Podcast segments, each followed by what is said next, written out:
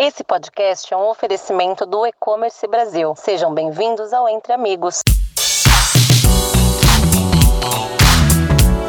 Seja bem-vindo ao podcast Entre Amigos. Eu sou a Paula Bergamini, gerente de educação financeira no PagBank do PagSeguro.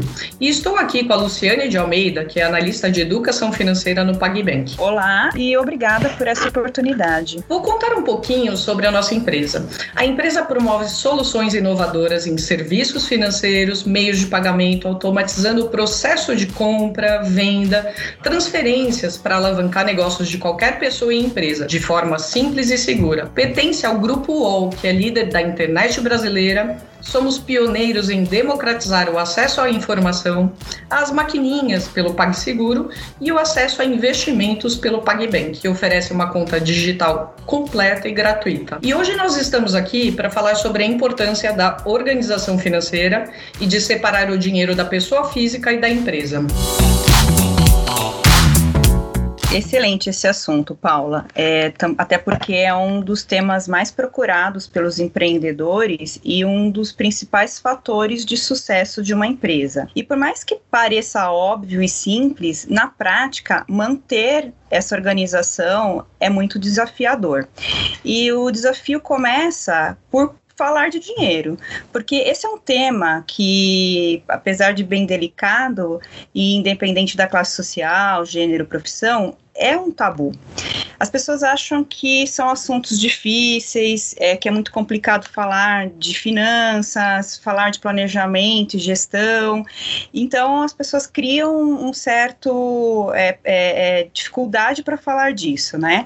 É, vou contar um pouco da minha experiência profissional. Eu estou no mercado financeiro há uns 15 anos e eu fui gerente de relacionamento, fui especialista em investimentos e eu me lembro de muitas situações que quando a gente falava de condição financeira, perguntava quanto a pessoa ganhava ou como ela se organizava, é, era sempre um desconforto. As pessoas sempre evitavam falar disso, trazendo até um constrangimento, né?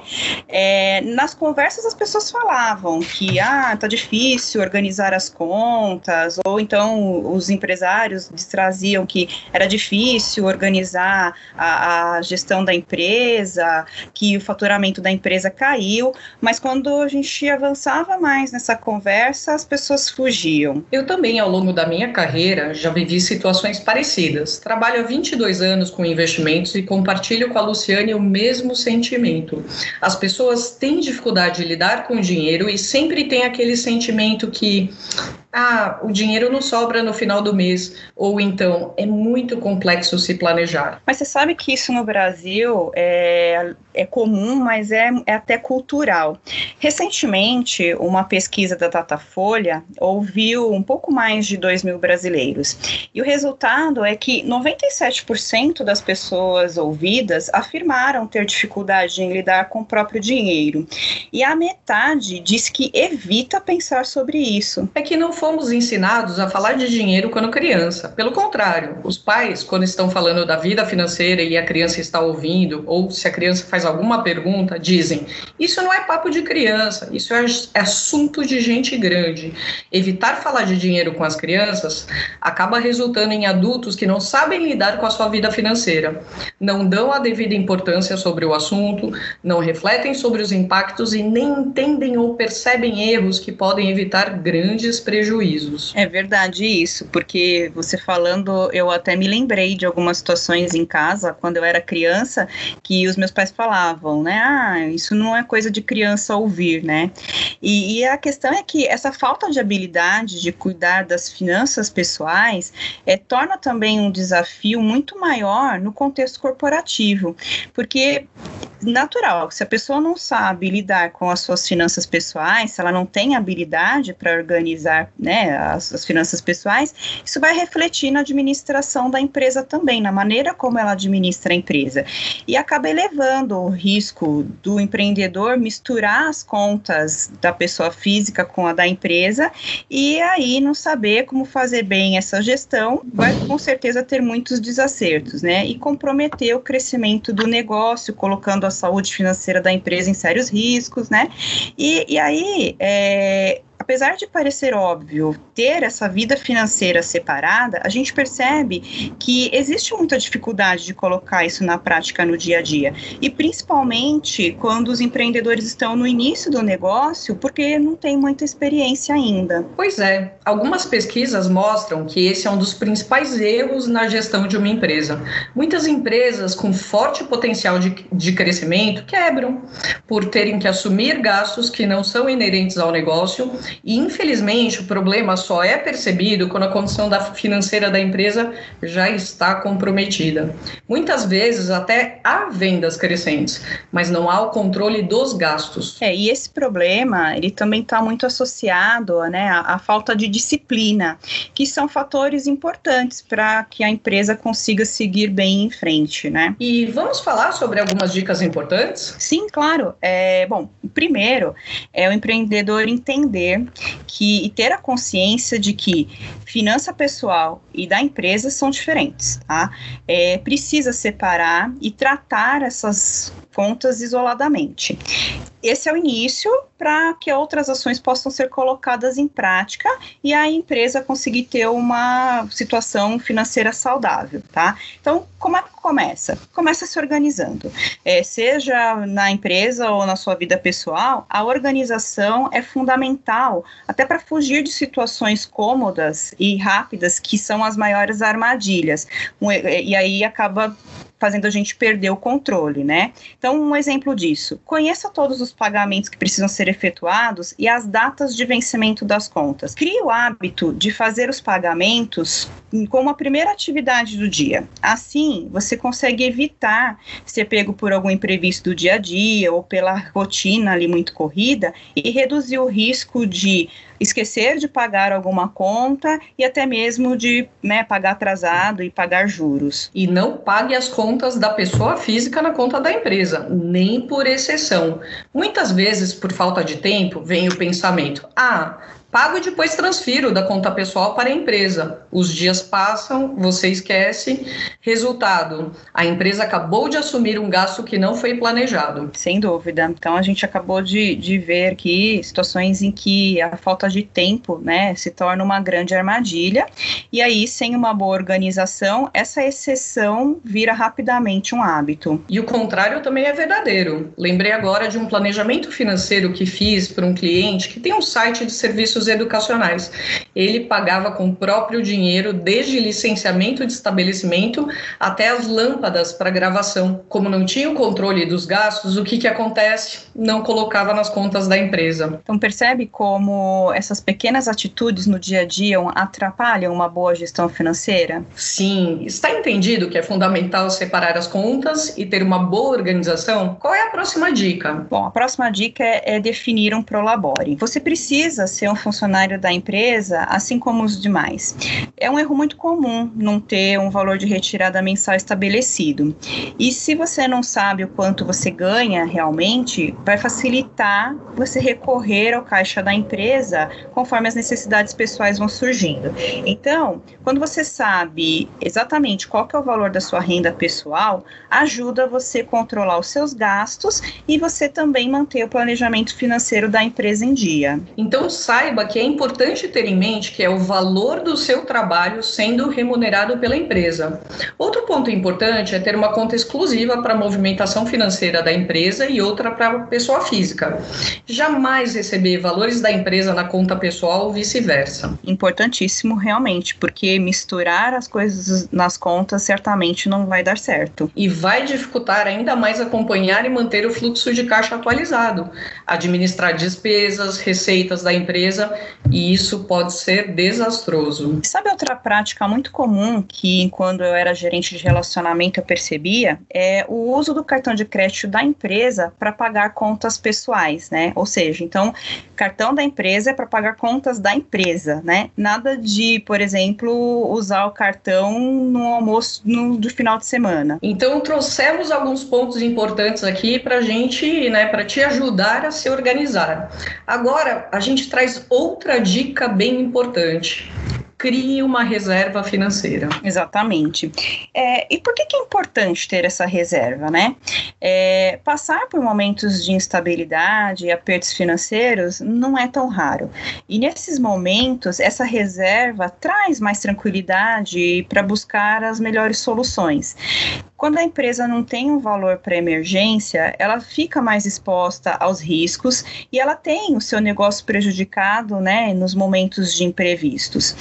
É, ter essa reserva é, vai ajudar a minimizar, de alguma forma, os impactos negativos causados, por exemplo, por uma queda de faturamento decorrente de uma crise, como que a gente está vendo agora com a pandemia do Covid, né? Legal. E, Luciana, eu lembrei de um outro exemplo que ocorreu com a sócia de uma empresa, de uma consultoria que fiz.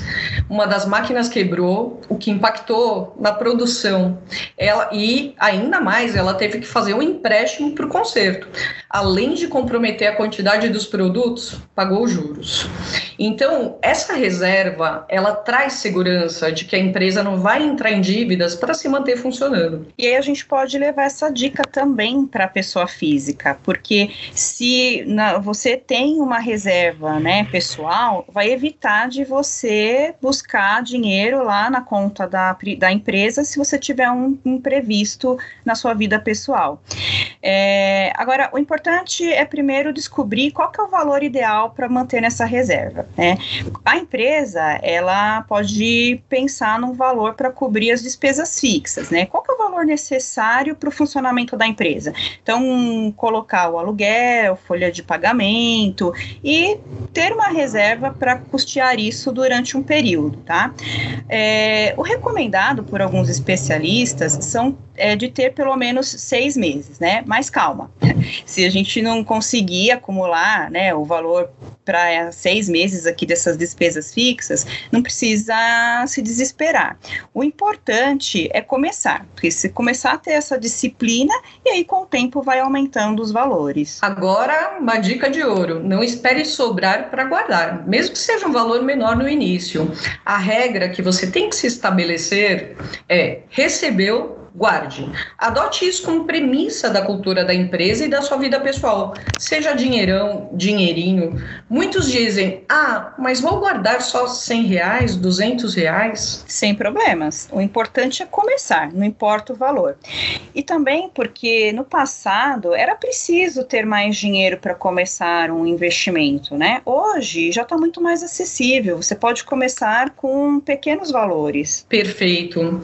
E hoje as possibilidades possibilidades para investir estão muito mais fáceis. Por exemplo, aqui no PagBank a gente tem CDBs com rendimento e liquidez diária, rendem mais que a poupança e contam com a garantia adicional do Fundo Garantidor de Créditos. A gente também tem opções em fundos de investimento com baixos valores de aplicação, ou seja, não tem desculpa para não começar. Ótima essa dica.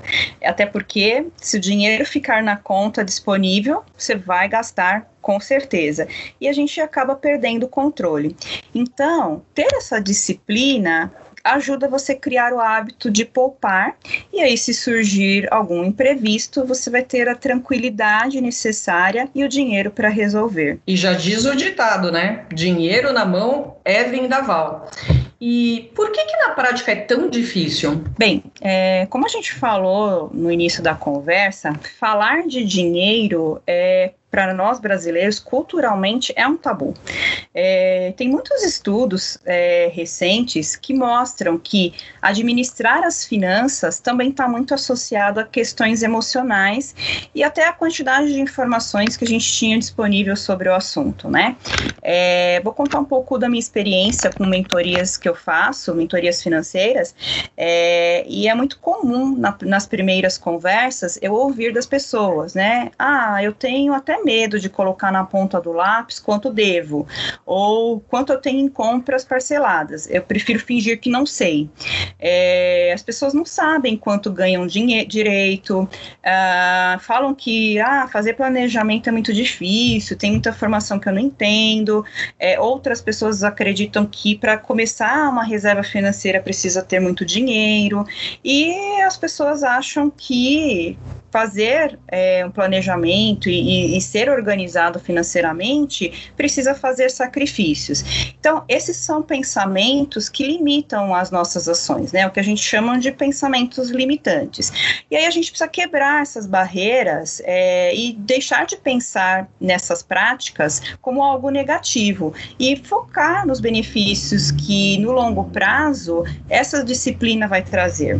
Então, algumas práticas, cuidados básicos no dia a dia vão fazer toda a diferença é, e são essenciais para a gente driblar essas barreiras, tá? E aí a gente vai falar de algumas situações que podem ajudar muito, como conhecer todos os seus gastos. Isso é fundamental. Excelente. Isso vai te mostrar para onde está indo o dinheiro e quanto o dinheiro pode estar tá indo pelo ralo, em pequenas coisas que você nem usa.